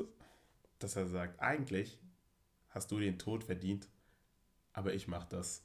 Ich gehe ans Kreuz, damit irgendjemand einfach sterben muss, basically. Und mir ist einfach nie aufgefallen, dass das alles, dass die Bibel eine Liebesgeschichte ist. Es ist eine Liebesgeschichte und wir sehen sie, wie gesagt, du hattest gesagt, ähm, was, hast du, was hattest du bei dir nochmal gesagt? Dein, dein Film? Mit das, war Schloss eine, da. das wandelnde Schloss. Das war ein Schloss, was war das nochmal? Das, Wie die Frau älter wird. wie die Frau älter wird, aber Sobald sie sich verliebt, wird sie immer Ja, jünger. also Oder ja, wieder. ja, lebt sie dann ewig? Nimmer? Lebt sie also ewig? Das I don't know, weil ich kann genau da, wo die, wo die zusammenkommen. Da endet's. Ah, sorry. I, I'm, I'm so sorry. Aber wenn sie für immer jung bleibt, lebt sie eigentlich ewig so. Also, und wie sehr die Schöpfung aber das auch mittlerweile mitgenommen hat, versteht ihr? Und nur damit wir Zugang haben und damit wir diese Hochzeit haben, so, ähm, so können wir, darüber sprechen wir gleich, aber dieses, dass, dass, dass Jesus einfach der perfekte Bräutigam ist. Und dann können Leute immer so fragen, so, ja, als Jesus auf die Welt gekommen ist, hatte er ein Girl, hatte eine Frau und so weiter und so fort, so. Aber die Antwort ist einfach so, nein, er war an gar kein Girl interessiert. Wir waren einfach seine The Ones, Leute. Das ist es. Seine Schöpfung war sein The One. Er wollte nichts von einem Girl, er wollte nichts von einer Frau, so. Er ist gar nicht für die gekommen, er ist einfach für seine Schöpfung gekommen, so. Amen. Ja. Um uns aber auch zu zeigen, es geht darüber hinaus. Es geht nicht nur darum, dass ihr romantische Liebe habt und so weiter und so fort, sondern er macht deutlich, in einer Welt, wo so viele Leute einfach gar nicht mehr zu Hause leben, weil sie, keine Ahnung, im Jugendheim leben, weil sie, keine Ahnung, zu Hause geschlagen werden oder zu Hause geschlagen werden oder so. Oder, ähm, keine Ahnung, gar kein Zuhause haben. Was ich weiß nicht, obdachlos sind oder so, wo Leute keine Zuneigung bekommen, wo Leute X und Y mal betrogen werden, Leute ihre Liebe immer noch versuchen auf Tinder zu finden und vielleicht auch All the shade. kommt Jesus einfach und sagt, Guys, ich bin die wahre Liebe. Amen. Amen. Ja, wollt ihr dazu noch was sagen? Sorry, ich habe voll viel geredet. Ich denke mir nur so, das hört sich alles schön und gut an, so. Jetzt kommt Kind. Aber warum, warum fällt es trotzdem so schwer? So, und wir haben ja auch schon vorhin gesehen, äh, selbst in der Vergangenheit, im Alten Testament und so, war Ja. das ja ein, ein Thema, was so schwierig ist. Äh, wenn es so eine hohe Relevanz hat, warum ist es trotzdem so schwierig, erstmal die Liebe selbst zu greifen und zweitens die Liebe selbst dann auch zu geben? Hm. Das ist das, was ich mich frage. So. Ich glaube, zum einen ist es eher, also ich glaube, wir Menschen erwarten immer eine transaktionelle Liebe. Ich gebe dir was, du gibst mir was. Aber es wirklich zu sagen, also Gott ist der Fakt, dass Gott uns liebt, obwohl wir ihm nichts geben kann, können, ist ja schon crazy. Aber das, das, das ist eine Sache, die wir, glaube ich, in der Realität gar nicht applizieren können, weil wir immer irgendwas erwarten. Weil wenn du, sag ich mal, deiner Freundin oder allgemein äh, was schenken würdest, was richtig heftig ist, sagen wir eine Reise nach Paris oder so, und sie schenkt dir dann nur so einen feuchten Händedruck, dann wärst du irgendwie ein bisschen, nicht, nicht sauer im besten Fall, aber schon dieses, hey, ich habe mir so viele Gedanken gemacht und jetzt kommt nur so ein, so ein Happy Birthday oder keine Ahnung. Und ich glaube, das ist der Fokus, den wir Menschen, ich sag mal, insgeheim unbewusst bewusst haben, zu sagen, ich möchte irgendwas aus der Liebe gain können, die ich, in, oder aus der Relationship gain können, in die ich mich committe. In dem Moment, wo wir merken, da kommt nicht so viel zurück oder da kommt nicht dasselbe zurück, dann werden wir sauer oder beleidigt oder whatever. Ähm, ich glaube, das ist die eine Sache. Die zweite Sache ist, dass wir nicht in der Lage sind, ähm, ich würde sagen, zu leiden, aber ich glaube, das ist ein bisschen kritisch, wenn ich das sage. Ich sage, dass Mhm. man in einer Beziehung leiden soll, aber ähm, ich glaube, wir haben, also auch durch die Filme, jetzt wo du sagst, durch diese Filme haben wir immer ganz viel ähm, romantisch, alles ist cool, alles ist pink, alles ist in rosa. Und sobald es so Hürden gibt, dann heißt das ja, okay, dann kann das ja gar nicht Liebe sein, weil Liebe müsste ja smooth sein. Deswegen trenne ich mich jetzt von der Person. Ich glaube, ich weiß nicht, ob das deine Frage beantwortet. Ich hoffe. Mm, Doch schon auf jeden Und Fall. ich glaube, ich glaub auch, wenn wir bei dem Bild so ein bisschen bleiben, dass uns, also was du gerade, das Szenario, was du gerade vorgestellt hast, dann habe ich das Gefühl, dass wir alle jetzt so ein, so ein gewisses Bild von Liebe haben, das halt bei allen identisch ist. Und wenn wir uns ja die fünf Sprachen der Liebe zum Beispiel angucken, dann wissen wir, es gibt anscheinend Menschen, die haben irgendwelche andere Prioritäten. Und wenn jetzt in dem Beispiel äh, jemand eine Paris-Reise geschenkt bekommt, was ja dann irgendwo ein Geschenk ist, vielleicht auch noch Quality Time, weiß nicht, die andere Person aber was ganz anderes mag, vielleicht, was gibt es denn überhaupt noch von den fünf Sprachen? Ähm, habe das Buch Words ehrlich of- gesagt nicht gelesen. Words of Affirmation. Words of Affirmation zum Beispiel, Hm. dann würde das ja in der Regel vielleicht schon reichen. Das ist ja dann irgendwo die Transaktion, die aber nicht unbedingt, Relativ ist. ja, die ist relativ. Ne? Und, aber, ob, aber vom Weiten gesehen würde man denken, was? Deiner hat dir eine Reise nach Paris geschickt und du schenkst ihm nur schöne Worte? Das macht gar keinen Sinn. Und ich glaube, das ist das, was uns dann halt irgendwo so ein bisschen verwirrt. Ah, Ich glaube, ich wollte noch was sagen, aber vergessen. Crazy. Ähm, ich weiß gar nicht, ob das jetzt reinpasst, sag's aber immer ganz kurz. Ähm, auf TikTok habe ich mal, äh, meinte so ein Girl, sie hat eine Revelation über die Liebessprachen. Und da dachte ich mir so, okay. Aber es war eine gute Revelation, Leute. Das ist eine gute. Es war eine Revelation. Und sie meinte, dass ähm, die Liebessprachen die Früchte des Heiligen Geistes sind. Oh, hab ich, ja, das Hast du gesehen? Ja, hab ich gesehen. Mm, that was good. That, that was very good. Mm. Ja, wollte ich nur mal sagen. Könnt ihr mal erklären? Also dieses Affirmation und so weiter und so fort, das ist alles so schön, aber das ist vielleicht nicht unbedingt in der Bibel. Aber auch irgendwo von der Bibel wieder inspiriert. Aber von der Bibel genommen, so, also, ja, von der Bibel herausgezogen, basically, äh, und auch argumentiert. Aber sie hat gesagt, dass basically eine Love Language ist in einer Beziehung, wenn wir uns die ähm, Früchte des Heiligen Geistes anschauen. Da steht Liebe, Freundlichkeit, Mhm. schöne Love. Language, Long-Suffering auch. Mhm. Ja. Ah, okay. Geduld, eine schöne Liebessprache. Also, das, Ja, das, also steht, äh, Paulus schreibt ja auch, dass aus der Liebe entstehen diese Früchte. Irgendwie so. Aber ja. Aber das äh, war erst nochmal, also das war nur eine Side Note.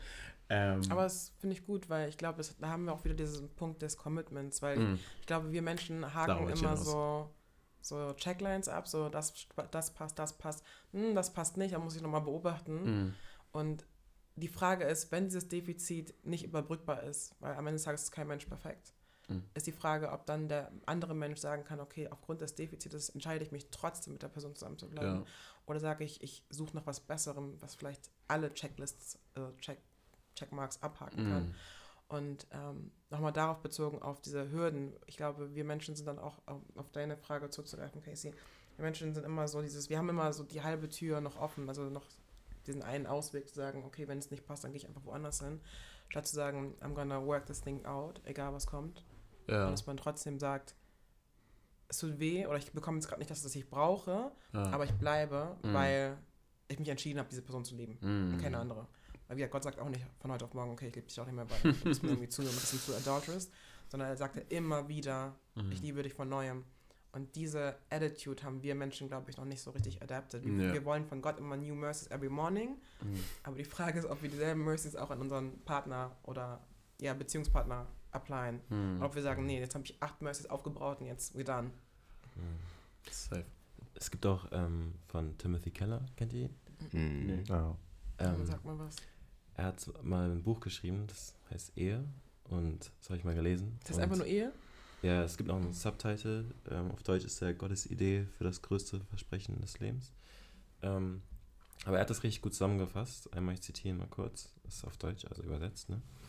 Ähm, aber er sagt, ohne die Hilfe des Geistes, ohne das ständige Auftanken meiner Seele mit der Herrlichkeit und Liebe des Herrn, kann ich unmöglich die Interessen des anderen über die meinen setzen, ohne eher früher als später bitter zu werden. Und ich finde, was, was ich so spannend finde, also das ganze Buch kann ich nur empfehlen, ist Mhm. sehr, sehr stark.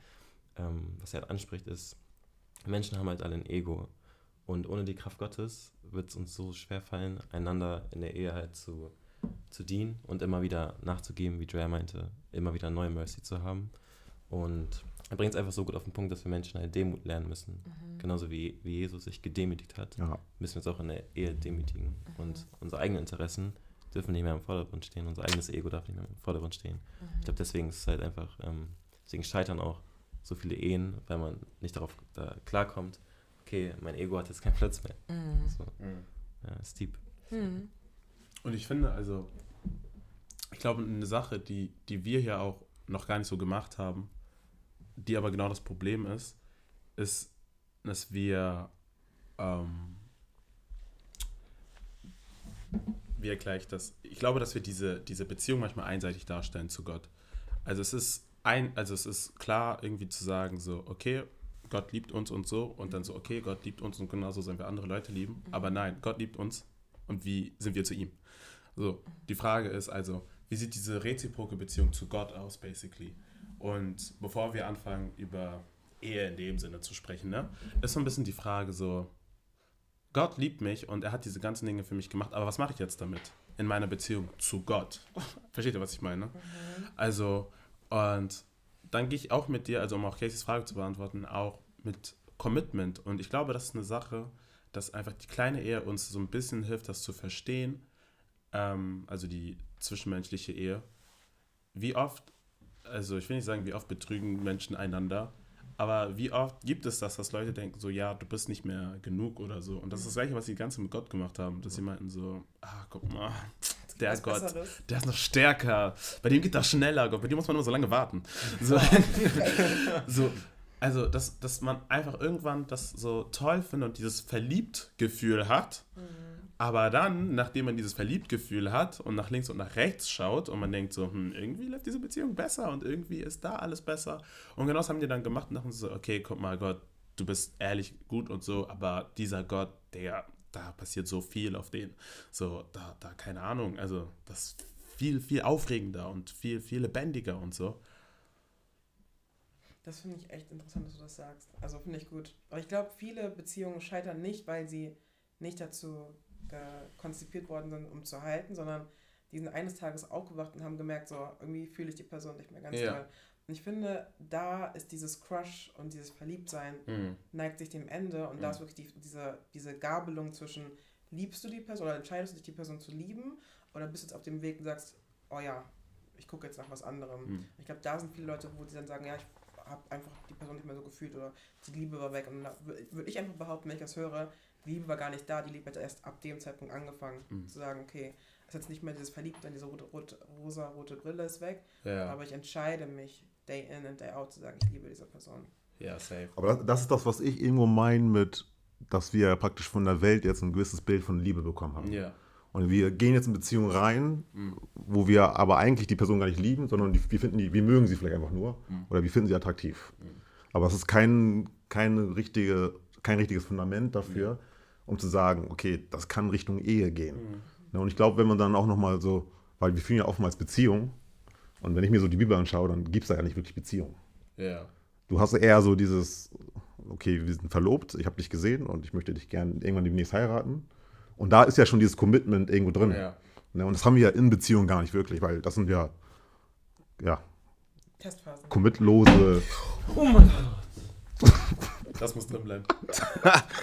Also für alle, da ist gerade eine Taube gegen das Fenster Ja, Mann. geflogen. Ja, aber das war mit voll, weiß nicht, wie viel kam Äh, 100. 100. Also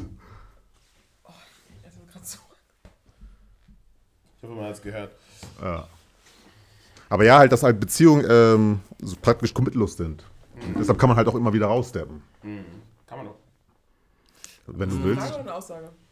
Dass man raus- auch raussteppen kann? Ja. Safe kann man raussteppen. Hier soll man aber nicht. Also warum macht man das? Also das ist doch Wegen Beziehung, in Beziehung.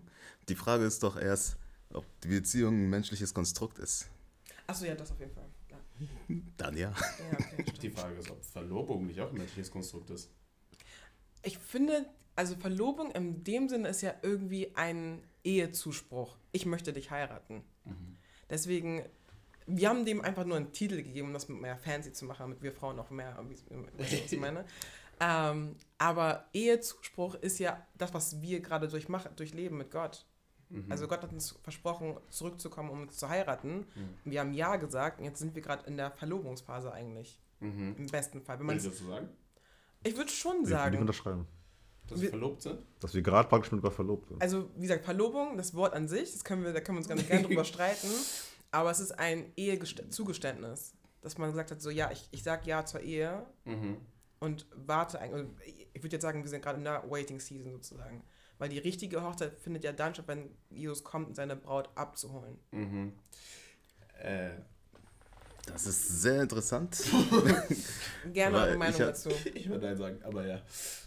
Würdest du? Ja. Weil der Gedanke, der mir gerade gekommen ist, ist halt, äh, zum Beispiel Verlobungsring und Ring und so, das kommt ja auch nicht in der Bibel vor. So haben wir halt äh, schaffen, um ein Zeichen zu setzen, dass diese Person gerade verlobt ist. Ne? Und wenn man das dann auf unsere Geschichte mit Jesus überträgt. Und wenn wir da bleiben, was Andrea meinte, mit dass wir gerade so warten, es gibt ja dieses Gleichnis in der Bibel mit den zehn Frauen. Fünf, die Öl haben für ihre Lampe und fünf, die ja nicht vorbereitet sind. Dann sehe ich uns auch in dieser Position gerade, dass wir auf den Herrn warten, dass er wiederkommt. Und das Zeichen, was er uns gegeben hat als Siegel, als sein Ring, ist der Heilige Geist Amen. was uns besiegelt mit, okay, das sind meine Leute, wartet auf mich, ich komme zurück. Wenn ich noch was kurz einwenden darf. Ähm, ich gebe dir recht, weil es gibt in der jüdischen Tradition, war ja, also gab es dieses Wort Ehe nicht, aber es gab auch diese Form des Liebes, der, der Ehe, des Ehezugeständnisses. Und da war es auch so, dass die dann sich kennengelernt haben, so sich beschnuppert haben und dass der Mann dann irgendwann kam und gesagt hat, okay, jetzt nehme ich meine Frau mit und sie kommt dann zu mir und wir werden dann eins. Und das ist eigentlich, da sehe ich diese, wie nennt man das, Similarities zwischen Jesus und Gott, dass man, äh, Jesus und uns, dass man sagt, okay, wir sind jetzt irgendwo verlobt oder Ehezuständnis, wie auch immer. Und jetzt warten wir eigentlich nur, dass er uns abholt. Und damit wir mit ihm zusammen sein, weil er sagt ja auch, ich gehe zurück zu meinem Vater und äh, prepare, I'm preparing a room for you. Damit wir quasi zusammen sein können. Genau. Genau vor dem Hintergrund. Also in der, in der jüdischen, also jüdische Tradition, Hochzeit, hat ja immer diese, hat diese drei Phasen. Also die erste Phase ist, dass der, der Mann sich auf die Suche begebt und sie dann sucht und findet und so weiter und so fort. So haben wir ja schon drüber geredet, abgecheckt. Das zweite ist eigentlich immer dann die tatsächliche Hochzeit. Und die dritte Phase ist, dass der Mann dann ein Haus vorbereitet und dann äh, ähm, die Braut kommt, basically. Und deshalb, man kann diskutieren, ne? aber ich würde sagen, die Hochzeit hat für mich schon am Kreuz stattgefunden. Ähm, weil da zum Beispiel geschrieben steht, das sind so interessante Dinge, die da geschrieben stehen. Da steht, dass Jesus zum Beispiel an die Seite gestochen wurde und so weiter und so fort. Und wir haben ja gelesen, dass Adam aus der Krippe Oh ja. gezogen wurde. Oder das mit dem Schleier, was wir gestern im Bibelstudium gehört haben, dass dieses Schleier, ins- äh, dass es in zwei ähm, geteilt wurde und so. Dings da. Deshalb ähm, würde ich sagen, Verlobung ist auch ein menschliches Konstrukt. Also ich würde sagen, alles, was bei Adam und Eva nicht deutlich wird, ist konstruiert. Versteht ihr? Aber dann wäre ja Ehe ja auch konstruiert. Nee, weil Die, die hat ja Gott direkt, die waren ja direkt. das war ja direkt, die waren ja direkt verheiratet. Aber das, Aber hat das das aber Ehe genannt? Nein, das nicht. Nein, das Aber nicht. wissen wir das, dass die direkt verheiratet Da, waren? genau, es wäre so. Also es, es macht Sinn. Nein, aber, aber, aber die, die Bibel sagt ja immer, und Adam kannte Eva. Ja. Und dieses Kennen ist ja in der Bibel immer eigentlich für Ehe oder man hat ja Nee, nee, Sex. Ja, Ja, Sex. genau, genau. Aber das ist beides, glaube ich. Weil du hast ja erst Sex, nachdem du geheiratet hast. aber war keine. Hochzeit. Es hat keine Hochzeit Bei stattgefunden. dem war wahrscheinlich ja, war keine Hochzeit. Doch, das war eine Hochzeit. Das war auf jeden Fall eine Hochzeit, Leute. Aber, aber wann denn? Also in welchem Ko- wo? Also die Feier meinst du jetzt? Es war halt Ne- keine Hochzeit. Nein, aber wann meinte Gott so, okay, Mann und Frau? Genau in dem Moment, wo die also genau wo sie erschaffen wurde. Okay. Ich würde sagen, sie wurden füreinander geschaffen. Die Jetzt sind beiden. wir doch wieder bei The Das- One. Ja, die beiden waren auf jeden Fall. Da, wo Adam meinte, du bist, du bist gemein von meinem Gebein. Ab da waren die. Ja. Da, da, da hat er sein Das heißt, Gelübde da- ausgesprochen. Ja, das zählt nur das Wort von Mann. Ich habe ich hab sie nicht Ja sagen hören. Oder, oder Amen. Oder was Da hat der. Platz gefehlt. Da hat der Platz gefehlt. Alles andere ist ja in der gefallenen Welt entstanden. Das war so. Ja, sorry, willst du noch was sagen? Ja. Aber genau, und jetzt sind wir in einer Phase, wo wir darauf warten, dass wir abgeholt werden. Was heißt warten? Weil eigentlich schon. Ja, bis dahin müssen wir äh, Jungfrauen bleiben halt, ne? Ähm, Unvorbereitet. das ist halt traurig, weil Ja. ich habe Gott safe schon betrogen. Ach so. Okay. Ich war so, hey, warum ist das traurig?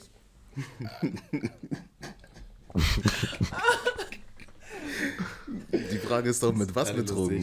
ja, mit was betrogen? Mit, mit welchen anderen Göttern? Nein. Ja, ja, in dem Sinne anderen Männern halt. Ne? Ey, crazy. Ja. Also, Aber die Bibel sagt ja auch zum Beispiel, dass der Herr uns praktisch mit seinem Wort uns waschen wird. Ja, Mann. Ne? Das heißt, von Prostituierte werden wir dann zu, zur Ehefrau. Das Wort Ja, ist hart. Mann. Ich will das in meiner Sermon sagen, aber ihr könnt, das, ihr könnt ja schon wissen, so. Ich glaube, wir betrügen Gott auf den. Unser Playstation. Ja, ja. Mit allem. Unser Social Media Account. Mit unserem. Make-up. Mit allem, was über Gott ist. Mit- Safe. Er sagte selber, es ist unsere First Love. Und jedes Manchmal Mal, sogar mit unserem Ehepartner. Mhm. Das ist ja das auch, was Casey jetzt Yeah. vorher meinte. Crazy. Definitiv. Also nur weil wir keine Altare bauen. Altare? Altare. Altare bauen. Das ist irgendwie, also weil ich glaube, viele Leute machen das dieses, nein, ich habe noch kein Blut geopfert bei Baal oder so, oder keine Ahnung was, oder ich gehe zum Juju-Mann oder was auch immer. Weil, guys. Ah, sorry, okay. Ähm, danach gibt es die letzte Hochzeit. Und ich glaube, dazu gibt es gar nicht viel zu sagen. Außer Amen. Also, Amen, ja, das, das ist dieses, dieses äh, zum Teil, also ich fand das Buch immer gruselig, das Buch der Offenbarung. Dort, wo Johannes nur äh, Offenbarung bekommt, also actually ein prophetisches Buch. Aber es endet einfach mit einer Hochzeit. Mir ist aufgefallen, ich weiß nicht, wie es euch ergeht, aber Guys, ich liebe Hochzeiten. Also nicht unbedingt als Bräutigam oder so, aber einfach der Vibe. Meine? Free Food, Musik, ja, Tanzen. Dresscode, Sonnenbrille, DJ. Wisst ihr, was ich meine? Also Hochzeiten, wenn, auf, wenn ich auf eine Hochzeit eingeladen bin, ich freue mich ehrlich, das ist echt dieses, Digga, schon, schon, schon, schon sehr nice. Auf jeden Fall über Geburtstagsparty, safe. Jedenfalls, ähm, und einfach sich vorzustellen, Leute, das wird einfach die Hochzeit, ich wollte sagen des Jahrhunderts. Aber Ja, das ist immer der Ewigkeit. Millennium. Allein deshalb, muss, allein deshalb freue ich mich schon dabei zu sein. Checkt ihr? Freue mich schon auf den Entrance. Geschrieben steht das. Äh, äh, äh, ähm, ich weiß nicht, welcher Jünger. Das ähm, können wir nochmal in die Beschreibung schreiben. Aber er sagt einfach, er ist der Bräutigam von Jesus. Und wir sind einfach dann Bridemaids und Groomsmans. Checkt ihr? Das ist Crazy. der Bräutigam von Jesus. Äh, nicht Bräutigam, Braut. Oh ja, what, what, Brautjungfer. na, wie heißt das so? Brautjungfer? Ich Was weiß. heißt Groomsman nochmal? Groomsman. Nicht Bräutigam, sorry. Ähm, Bestman. auf den. Best Man. Wie heißt ja. das nochmal? Bra Ich glaube, es war sogar John. ja, Das kann nur John gewesen sein. Ja. Ja. Trauzeuge. Nein, aber nicht. Nein, Trauzeuge ist ja. Nein, nicht Trauzeuge, oder? Nein. Wir müssen alle nochmal die Konzepte der Ehe verstehen. Also, Nein, Leute, wir müssen alle Deutsch lernen, weil auf, auf. Englisch kennen wir das. Das ähm, Brautjungfer, ach egal, ihr wisst, checkt schon, was ich meine. Wir haben auf jeden Fall auch noch sogar eine Rolle. Checkt ihr, was ich meine? Also wir sind nicht nur einfach Besucher, sondern wir sind einfach Zeugen. Und das ist einfach so schön zu sehen, weil, wie gesagt, auf der einen Seite sind wir die Braut so und auf der anderen Seite sind wir trotzdem aber die Zeugen und so und das ist einfach crazy. Ich freue mich auf jeden Fall auf diese Hochzeit, Leute. Ey, wir werden uns alle sehen, Leute. Oh man. Casey, ich freue mich auf deine Moves. It's gonna be lit. Ne? Ich werde ich werd solche Moves machen mit meinen zwei neuen Flügeln und meinen, Komm on, Bei meisten Leihgewand. Dresscode. Okay. Ähm, zu, zum Schluss einmal ganz kurz. Ähm, was wollen wir den Menschen mitgeben? Wenn es eine Sache gibt, die wir, sie, die wir ihnen mitgeben möchten, hinsichtlich Liebe, was möchten wir ihnen mitgeben? Liebe ist geduldig. Amen. Erwecke die Liebe nicht vor seiner Zeit. Amen. Oh! Crazy. Liebe ist grenzenlos. Amen. Tatsächlich. Ich würde einen Bibelvers mitgeben. Mhm. Ähm, anknüpfen auch an Andreas Punkt. Du meinst ja, Liebe ist geduldig. Mhm. Und das passt auch sehr gut zu 1. Korinther 13, Vers 4 bis 8. Da steht geschrieben, die Liebe ist langmütig und gütig. Die Liebe beneidet nicht, die Liebe prahlt nicht. Sie bläht sich nicht auf, sie ist nicht unanständig, sie sucht nicht das Ihre. Sie lässt sich nicht erbittern, sie rechnet das Böse nicht zu. Sie freut sich nicht an der Ungerechtigkeit, sie freut sich aber an der Wahrheit. Sie erträgt alles, sie glaubt alles, sie hofft alles, sie erduldet alles. Vers 8, die Liebe hört niemals auf. Amen. Hm. Amen. Ich habe auch einen Vers, das ist ein bisschen länger, aber ich lese ihn einmal trotzdem vor. Ich glaube, das ist wichtig. Ähm, 1. Johannes 4, ab Vers 7. Geliebte, lasst uns einander lieben. Denn die Liebe ist aus Gott. Und jeder, der liebt, ist auch Gott geboren und erkennt Gott. Wer nicht liebt, der hat Gott nicht erkannt, denn Gott ist Liebe. Darin ist die Liebe Gottes zu uns geoffenbart worden, dass Gott seinen eingeborenen Sohn in die Welt gesandt hat, damit wir durch ihn leben sollen. Darin besteht die Liebe. Nicht, dass wir Gott geliebt haben, sondern dass er uns geliebt hat und seinen Sohn gesandt hat als Sühnopfer für unsere Sünden. Geliebte, wenn Gott uns geliebt hat, so sind auch wir es schuldig, einander zu lieben. Niemand hat Gott jemals gesehen. Wenn wir einander lieben, so bleibt Gott in uns und seine Liebe in uns vollkommen äh, und seine Liebe ist in uns vollkommen geworden. Daran erkennen wir, dass wir in ihm bleiben und er in uns, dass er in uns von seinem Geist gegeben hat. Und wir haben gesehen und bezeugen, nee, und wir haben gesehen und bezeugen, dass der Vater den Sohn gesandt hat als Retter der Welt. Wer nun bekennt, dass Jesus der Sohn Gottes ist, in dem bleibt Gott und er in Gott. Und wir haben die Liebe erkannt und geglaubt, die Liebe äh, und geglaubt, die Gott zu uns hat. Gott ist Liebe. Wer in der Liebe bleibt, der bleibt in Gott und Gott in ihm. Amen. Amen. Amen. Amen. Ja, Freunde, liebt nicht die falschen Personen. Spaß. Nee, kein Spaß. Danke. Ihr liebt natürlich jeden, aber geht nicht mit jemandem in eine Ehe. so, sagen wir mal so. Ähm, und liebt aber an aller, aller, aller, aller, allererster Stelle Gott. Eine Sache, die mir jetzt einfällt und die ich auch noch mitgeben will. Eine Sache, die Gott einfach den Israeliten schon immer gesagt hat, ist, es gibt auch einen Begriff dafür, ich habe leider vergessen, wie er heißt, aber der sich wiederholt ist, wo Gott sagt, du sollst deinen Herrn, Gott, dein Gott, deinen Herrn lieben. So. Und das sagt er die ganze Zeit, er sagt es immer, er sagt, das ist das einzige Gebot, so lieb mich einfach. Und ich glaube, lass uns einfach Gott lieben, ja? Und alles andere ergibt sich dann daraus, alles andere ergibt sich dann von nur. Ja, okay, wie sagt man Sch- Tschüss? Arrivederci. out. Bis zum nächsten Mal. War schön mit euch. Ciao, ciao. Ciao, Kakao.